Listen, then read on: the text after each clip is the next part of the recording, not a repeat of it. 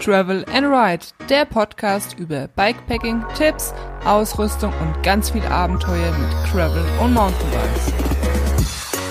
Hallo liebe Abenteurer, hier ist die Caro und heute geht es um das Thema Ausrüstung. Um genauer zu sein, geht es um die richtige Schlafsackwahl, Zeltwahl sowie Isomatte. Und ja, ich habe jetzt in den letzten letzter Zeit schon ein bisschen an Erfahrung gesammelt und habe einige Fehler gemacht mit der Ausrüstung und habe viele Sachen doppelt gekauft. Und ja, ich möchte euch einfach meine Tipps mitgeben, damit ihr ein bisschen schlauer seid als ich. Und ja, ich würde sagen, wir fangen mit dem Zelt an. Als ich auf meiner ersten Bikepacking-Tour war, wusste ich ja auch erstmal oder wollte das Ganze auch erstmal ausprobieren und habe damals sehr wenig Geld investiert in meine Ausrüstung, was auf der einen Seite ja gar nicht so verkehrt ist, weil ich, wie gesagt, das Ganze ausprobieren möchte aber auf der anderen Seite auch nicht ähm, ja so clever, weil wer billig kauft, kauft meistens zweimal und ja, so ist es mir halt ergangen. Ich hatte damals ein sehr günstiges Zelt, das hat 30 Euro gekostet und war trotz des günstigen Preises sehr leicht, glaub 1,6 Kilo. Allerdings war das Packmaß äh, unmöglich. Ich habe wirklich den kompletten Lenker mit Zelt voll gehabt. Aber gut, es hat für zwei Monate ausgereicht. Allerdings habe ich es halt danach in den Müll geschmissen, weil ja die Stangen sind kaputt gegangen, die Nähte sind aufgerissen und ähm, ja länger wie ein Tag im Regen kannst du damit auch nicht zelten. Da bin ich einmal ganz schön nass geworden. Allerdings war das auch wirklich Dauerregen. Ähm, aber ja, ähm, das Zelt ist halt leider danach in den, in den Müll gewandert. Das war halt nicht so nachhaltig gewesen. Und ähm, ja, aber was will man auch machen, weil man möchte halt erstmal rausfinden, ob einem das überhaupt taugt. Und was ich euch da als Tipp geben kann, bevor ihr irgendwas kauft und dann doch wieder zu viel Geld ausgibt, weil ja, ihr vielleicht keinen Bock auf Bikepacking habt und denkt, nee, ist nicht euer Ding. Oder weil ihr zu günstig kauft und dann doch nochmal investieren müsst, fragt erstmal in eurem Freundeskreis. Vielleicht hat jemand ein Zelt, eine Isomatte, die ihr euch ausleihen könnt. Ähm, oder wenn ihr halt was kauft, was teures, dann könnt ihr es im Nachhinein auch wieder weiterverkaufen. Ist natürlich auch eine Möglichkeit. Aber was ich auch sehr cool finde, ist, VD zum Beispiel bietet auch teilweise Ausrüstung zum Verleihen an. Und ähm, da investiert man dann zwar auch Geld rein und ähm, nach der Tour ist das Geld weg, aber auf der anderen Seite, wenn man wirklich für äh, das Bikepacking für sich rausgefunden hat und dann weiß man schon mal, okay, das Zelt hat mir jetzt zugesagt, das werde ich mir jetzt kaufen oder äh, einfach die Erfahrung machen, hm, das Zelt war nicht schlecht, aber dies und das könnte ein bisschen besser sein und ihr seid dann einfach schlauer bei eurem Zeltkauf. Und ihr könnt mir auch gerne schreiben. Ich habe ja, wie gesagt, ein bisschen an Ausrüstung vorhanden, weil ich vieles doppelt gekauft habe. Ähm, vielleicht kann ich euch ja auch was ausleihen gegen eine kleine Gebühr und ähm, kann euch da ein bisschen unter die Arme greifen. Ähm, was wollte ich noch sagen? Ich muss mal auf meine Liste gucken. Ähm, ja, genau.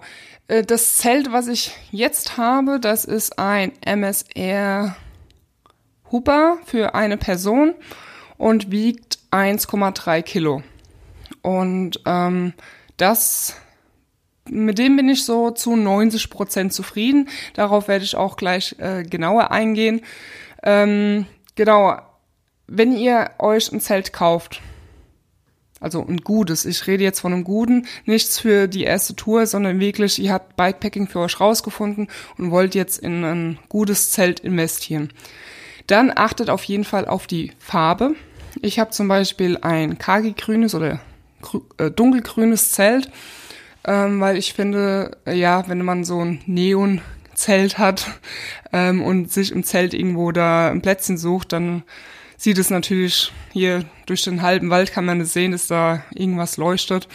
Und ich habe auch schon mit dem Zelt in einer Hütte geschlafen und eine Hütte ist ja meistens relativ dunkel und man konnte wirklich, wenn man von außen vorbeiläuft und in die Hütte reingeguckt hat, nicht sehen, dass ganz hinten in der Ecke mein grünes Zelt gestanden hat. Und das finde ich halt ziemlich cool, damit man halt, gerade wenn man wild campt, damit ähm, ja nicht gefunden wird. Und ähm, wenn man frühs ein bisschen länger schläft, also gerade im Sommer, wenn es jetzt irgendwie, wird's ja schon um 5 Uhr dunkel oder so. Und dann ist bei einem dunkel, du, bei einem grünen Zelt zum Beispiel, also eine dunklen Farbe, sieht man, äh, also wird es natürlich dann nicht so schnell hell wie jetzt bei einem grauen Zelt zum Beispiel. Genau, also Punkt eins ist die Farbe. Der zweite Punkt ist, achtet auf die Größe.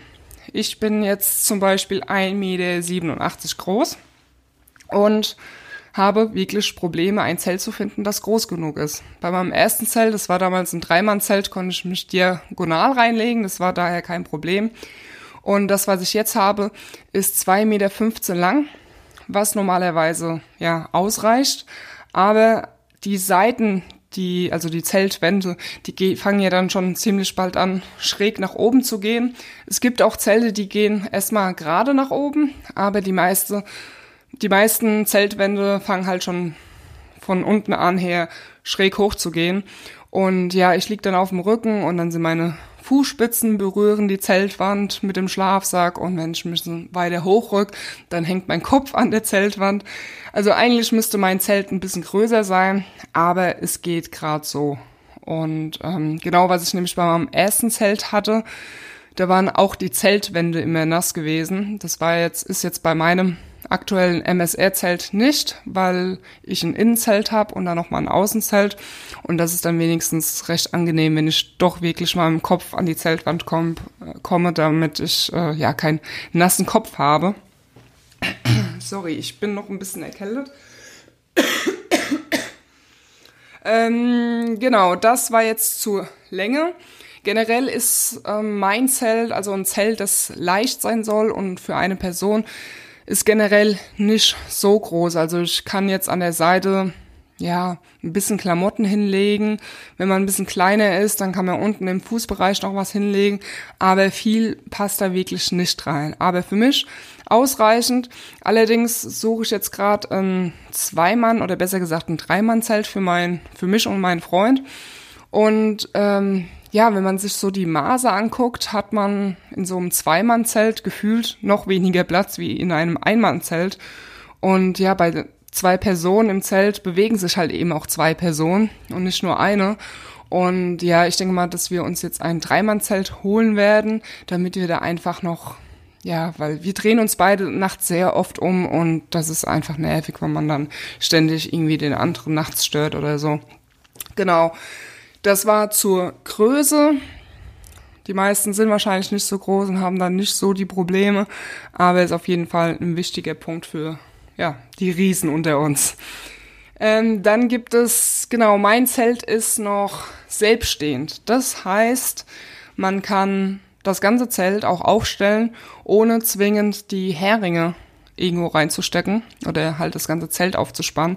Das kann zum Vorteil sein, wenn man zum Beispiel in einer Hütte übernachten möchte, indem man das Zelt aufstellen will, weil ich will es trotz, also in der Hütte braucht man ja zwingend kein Zelt, aber ich möchte erstmal nicht entdeckt werden von jemandem oder nicht als Frau entdeckt werden, sagen wir so.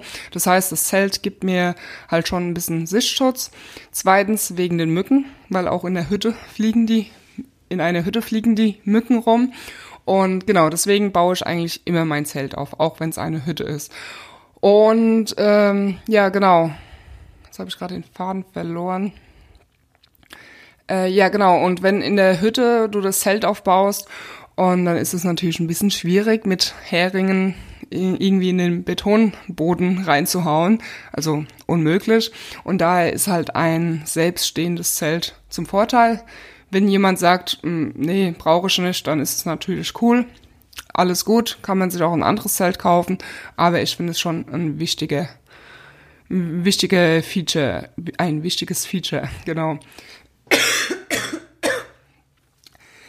Dann ist, gibt es auch Zelte, unter anderem auch mein Zelt kann das, man, wenn es regnet, weil normalerweise stellt man ja erst das Innenzelt auf und wenn es regnet, wird es halt dann nass.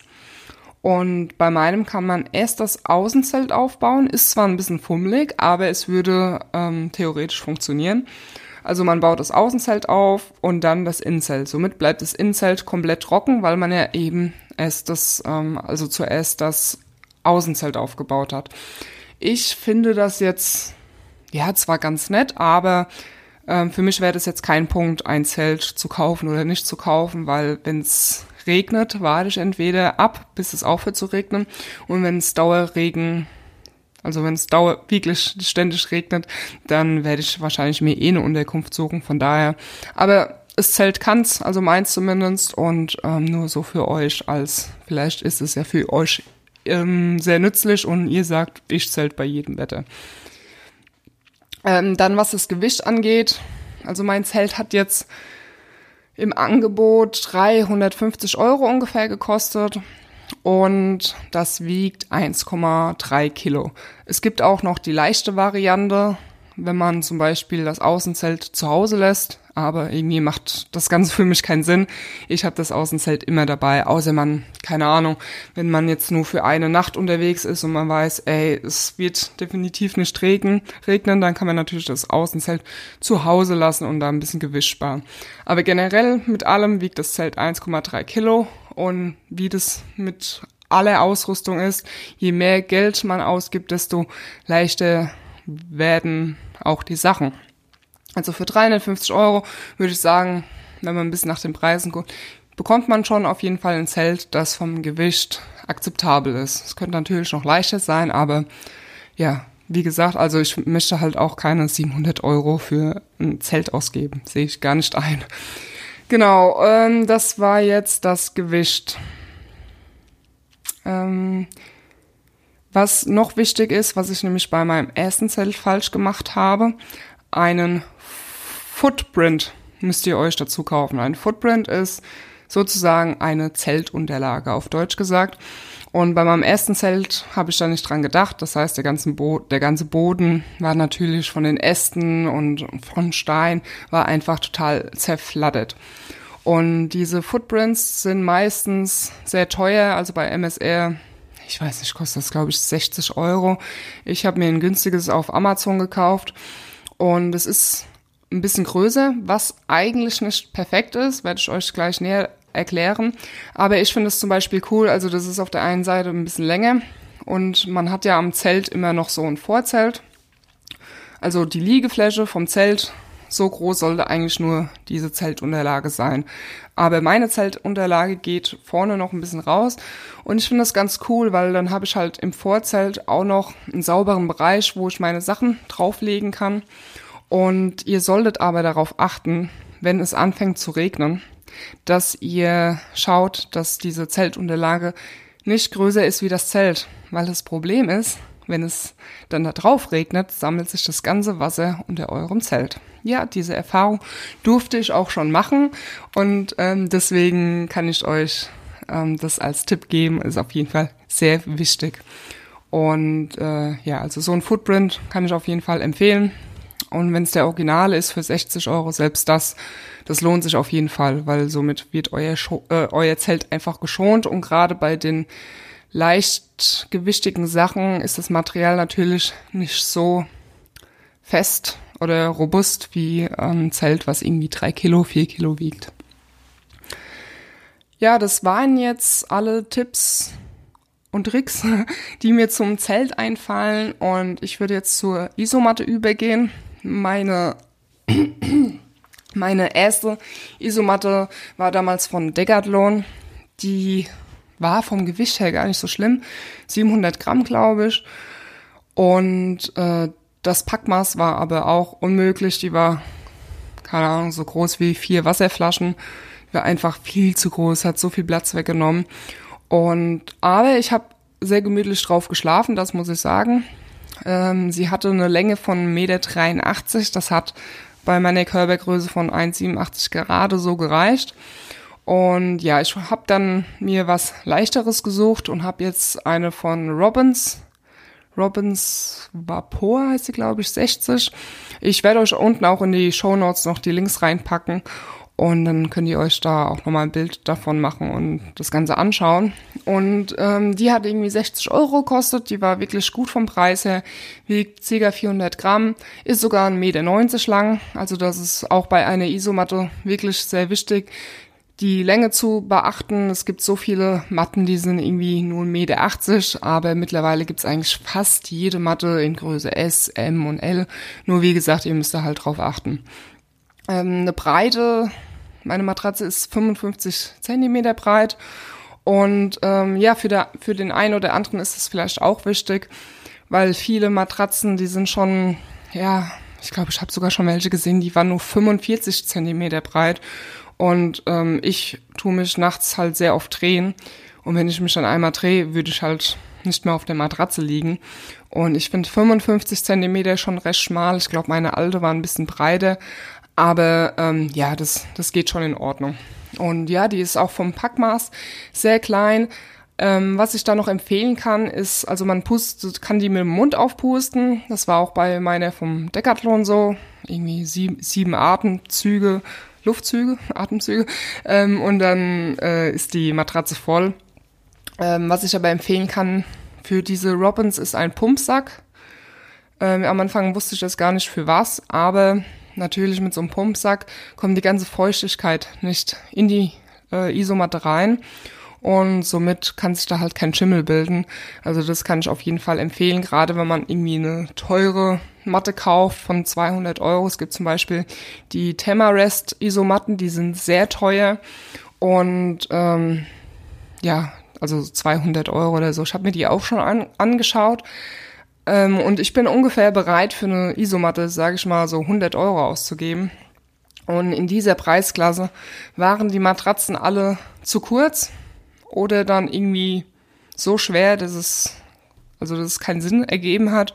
Und ich glaube, ich müsste so 200, 250 Euro für eine Tamarest-Matte aus geben, damit ich wirklich eine große habe, die auch leicht genug ist. Und ah nee, ganz ehrlich, das ist es mir jetzt nicht wert. Aber gerade wenn man so eine Matratze hat, sollte man da schon einen Pumpsack wahrscheinlich nehmen, weil wenn die irgendwann von innen äh, anfängt zu schimmeln, ist das natürlich nicht so geil. Ähm, genau, dann sollte man noch achten, dass, ähm, weil manche Isomatten, die knistern, die haben so ein ganz komisches Material und ja, also ich glaube, mich würde es einfach nerven. Meine knistert nicht, finde ich gut, weil ich möchte nachts schlafen und wie gesagt, ich drehe mich halt oft um und wenn das die ganze Zeit knister, knister, knister macht, ähm, das wäre mir nicht so geheuer. Worauf man auch achten muss, ist die Isolierung. Also ich, ich reise ja generell nur im Sommer oder im Frühling. Allerdings war ich auch letztens im Januar auf Bikepacking-Tour. Da waren es nachts fünf Grad, was ja eigentlich ging, äh, äh okay ist. Aber ähm, ja, meine Isomatte ist natürlich nur für den Sommer geeignet. Und ich habe das halt gemerkt, die Kälte von unten, die war wirklich total kalt gewesen. Ähm, weil halt auch in der Hütte, wo ich geschlafen habe, war ein Steinboden und der ist halt noch mal kälter als ein Waldboden. Ich habe dann die, die Packtaschen, also diese, ja genau, die Packsäcke habe ich dann unten von meinen Taschen habe ich dann drunter gelegt und das hat dann auch geholfen. Was glaube ich auch ganz cool gewesen wäre, aber ich bin dann zu spät drauf gekommen, so eine, so eine Rettungsdecke drunter zu legen. Aber ähm, ja, da habe ich zu spät dran gedacht, aber das hätte bestimmt auch isoliert. Und ja, also wenn ihr wirklich irgendwie bei kalten Temperaturen Bikepacking-Touren machen wollt, dann solltet ihr ähm, ja auf eine Matte setzen, die eine gute Isolierung hat. Ich glaube, jetzt habe ich zur Isomatte auch alles gesagt. Wie gesagt, wenn euch auch irgendwas einfällt noch, dann könnt ihr auf YouTube, werde ich das Video, äh, das Video, den Podcast als Video hochladen und da könnt ihr dann auch kommentieren und eure Tipps ähm, reinschreiben, um halt anderen dann auch irgendwie noch weiterzuhelfen. Und ich meine, ich bin ja auch nicht allwissend. Ich werde euch hier meine Erfahrungen mitteilen, was ich bisher gemacht habe. Aber wissen tue ich natürlich auch nicht alles. Ich bin da auch kein Experte drin. Ähm, jetzt gehen wir zum Schlafsack. Dort ähm, hatte ich am Anfang auch so einen günstigen vom Discounter für 15 Euro. Der war sogar vom Gewicht recht angenehm, 700 Gramm. Allerdings bin ich eine Frostbeule, wie ihr wahrscheinlich jetzt schon öfters gehört habt. Und ähm, ja, bei nachts bei 15 Grad nachts war das Ganze vielleicht okay, aber sobald es irgendwie 12 Grad waren, habe ich mir wirklich den Hintern abgefroren und dann habe ich mir bei Decathlon einen wärmeren Schlafsack gekauft, der allerdings ein unmögliches Packmaß hatte und ich dann wirklich Probleme hatte, dieses Teil unterzubekommen. Und ja, letztes Jahr habe ich dann endlich mal in einen gescheiten Schlafsack investiert. Der hat im Angebot 160 gekostet, meine ich zu wissen. Und der ist von Millet hat eine Komforttemperatur 5 Grad, also darauf solltet ihr eben achten mit der Komforttemperatur. Das ist sozusagen die Temperatur, in der ihr euch ja wohlfühlt, in, in der euch warm ist und nicht frieren müsst. Dann gibt's nämlich noch diese äh, Limit, wie heißt das Limit? Also es gibt noch zwei weitere Temperaturen. Extrem und ich glaube normal oder extrem, genau. Das ist aber Blödsinn, weil diese Temperaturen sagen nur aus, dass ihr bei dieser Temperatur nicht erfriert. Aber mal ganz ehrlich, wenn ihr gemütlich nachts schlafen wollt, wollt ihr nicht an dem Punkt sein, wo ihr kurz vorm Erfrieren seid, weil so kann man natürlich nicht schlafen. Es würde euch nur halt am Leben halten. Also immer nach der Komforttemperatur gucken. Meine hat jetzt fünf Grad und lustigerweise habe ich mir den Schlafsack letztes Jahr fürs Bikepacking Franconia Event geholt weil ich ja natürlich wieder Angst hatte, dass ich erfrieren werde und so. Und dann waren es halt einfach zwischen 30 und 40 Grad tagsüber und nachts ja, waren es irgendwie auch 20 Grad. Also der Schlafsack war irgendwie nur so neben mir und ich weiß gar nicht, ob der überhaupt auf mir war oder im Schlafsack äh, war ich überhaupt gar nicht, weil es einfach zu warm war. Ähm, aber ja, letztens im Januar, als ich zelten war, ähm, hat er mich, hat er mir, hat er mich, hat er mich schön warm gehalten, genau. Und äh, ja, der wiegt, ich glaube, 800 Gramm. Moment, ich habe es mir aufgeschrieben. Nein, 750 Gramm. Und auch da musste ich nach der Länge gucken. Also der ist jetzt 2,15 Meter lang. Und es steht meistens dann auch dabei, für welche Körpergröße der geeignet ist. Ähm, und äh, weil die Kapuze ist ja noch drauf und sowas. Und man soll ja auch ein bisschen Platz haben im Schlafsack. Und der wäre eigentlich für 1,83 Meter geeignet. Ich bin jetzt so fünf, vier Zentimeter größer. Und ja, das passt. Also ich krieg die Kapuze locker drüber, hab da auch noch ein bisschen Luft drin. Wie gesagt, Komforttemperatur 5 Grad. Und ähm, was man da auch achten soll, weil zum Beispiel, also ich war letztes Jahr im Sommer mit meinem Freund das erste Mal auf Bikepacking-Tour und er hat ja natürlich auch noch nicht so die Ausrüstung, bekommt alles so von mir. Und er hat dann ähm, meinen Discount, den Schlafsack vom Discounter genommen und für ihn war er, glaube ich, warm genug, soweit ich weiß. Allerdings äh, ist er halt auch 1,85 Meter und hat dadurch halt auch breitere Schulter, Schultern als ein Mann, der 1,70 Meter ist. Und er hatte da halt ziemliche Probleme, äh, dass der Schlafsack einfach zu eng war. Also der, er konnte sich da einfach nicht bewegen. Also darauf sollte man vielleicht auch achten, aber ich denke mal, ich denke mal, wenn man gut investiert in den Schlafsack, dann ja, ist der breit genug und äh, ja, es ist ja auch nicht jeder so groß wie wir, ne? Und ja, genau, also auf jeden Fall die Länge ist wichtig, äh, das Gewicht. Es ist, stimmt, es gibt nämlich noch verschiedene, es gibt nämlich noch verschiedene Materialien, Materie. Es gibt, was ist die Mehrzahl von Material? Ich weiß es nicht. Ähm, okay, bevor ich mich jetzt blamier, mache ich das anders. Ähm, also es gibt Kunstfaser, Daune, da unterscheidet sich auch nochmal Gänse oder Gänsedaun. Und dann gibt's noch eine andere Daune. Ja, wie ihr merkt, ich habe mich äh, da nicht perfekt vorbereitet. Ich hatte alles mir aufgeschrieben, aber das ist mir jetzt eben erst eingefallen. Ich weiß aber ungefähr noch, was die Vorteile sind. Also Kunstfaser ist wohl geeignet, wenn es feucht wird, weil dann wie der Schlafsack. Moment, ich schaue erst nochmal nach, bevor ich euch Bullshit erzähle. Ich habe jetzt Google befragt und kann euch nun auch die komplett richtigen Informationen geben und nicht nur mein Halbwissen.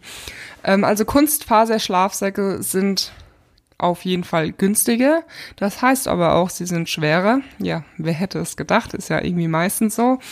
Und äh, sie sind halt auch nicht so langlebig. Also das heißt, sie können an Stellen, an denen man zum Beispiel mit der Hüfte liegt oder beim Reinstopfen in die in den Packsack, kann man das Material etwas zerstören und ähm, ja, nach einer Zeit wird es halt immer dünner. Allerdings ähm, eignet er sich für feuchte Gegenden, ähm, weil er halt auch einfach schneller trocknet. Beim Down-Schlafsack ist nämlich das Problem, wenn der feucht wird und dann wird er halt so zu Klumpen und dann ist die Wärmeleistung einfach nicht mehr so gegeben. Aber Down-Schlafsäcke sind einfach halt langlebiger, gehen nicht so schnell kaputt. Allerdings halt auch viel teurer, aber dafür halt leichter. Und wie schon gesagt, mein Schlafsack ist ein Down-Schlafsack. Und ähm, ja, ich glaube, da gibt es mittlerweile auch vegane Optionen und sowas. Und ähm, ja, also ich habe mich äh, für den Down-Schlafsack einfach entschieden, weil ja, klar, wenn es irgendwo mal feucht wird, dann habe ich halt Pech. Aber dafür ist er halt schön leicht und ich denke jetzt mal, das ist wirklich der vielleicht der letzte Schlafsack, den ich mir geholt habe, sei denn, ich fange jetzt noch an, im Winter Bikepacking-Tour zu machen, dann braucht man dann sowieso getrennte, also extra Schlafsäcke für Sommer und für Winter. Ähm, ja, das war eigentlich alles. Also wie ihr seht, es kostet schon alles ganz schön viel Geld. Es war jetzt nur Zelt, Isomatte, Schlafsack. Wenn ich das jetzt hochrechne, habe ich ja fast 500 Euro für dieses drei Sachen ausgegeben. Es geht natürlich noch viel teurer. Ich glaube, viel günstiger wird es nicht gehen, außer man hat halt Schrott. Und ähm, ja, früher oder später, wenn man das wirklich öfters macht, selbst wenn man nur einmal im Jahr auf Bikepacking-Tour geht. Ich glaube, dann nach zwei Jahren hat man dann auch die Schnauze voll von seinem Billigzeugs. Dann lieber irgendwas ausleihen. Wie gesagt, es gibt Firmen wie zum Beispiel VD, die Ausrüstung ausleihen. Ich werde euch auch dazu den Link in die Show Notes packen. Und äh, ja, ihr könnt gerne auf meinen Social Media Kanälen vorbeischauen. Wenn ihr mir da noch nicht folgt, werde ich unten auch verlinken. Wie immer eine Bewertung auf iTunes wäre ganz toll, wenn ihr das noch nicht getan habt. Wenn, wenn ihr schon es getan habt, dann sage ich vielen Dank und äh, ich werde da demnächst mal reinschauen und äh, mir das Ganze mal durchlesen. Und ähm, ja, ich würde sagen, das war's dann für die heutige Folge und wir hören uns dann in der nächsten Podcast-Folge. Ich wünsche euch eine schöne Woche, einen guten Start und ja, bis dann. Bringt euch aufs Bike und Enride. Bye bye.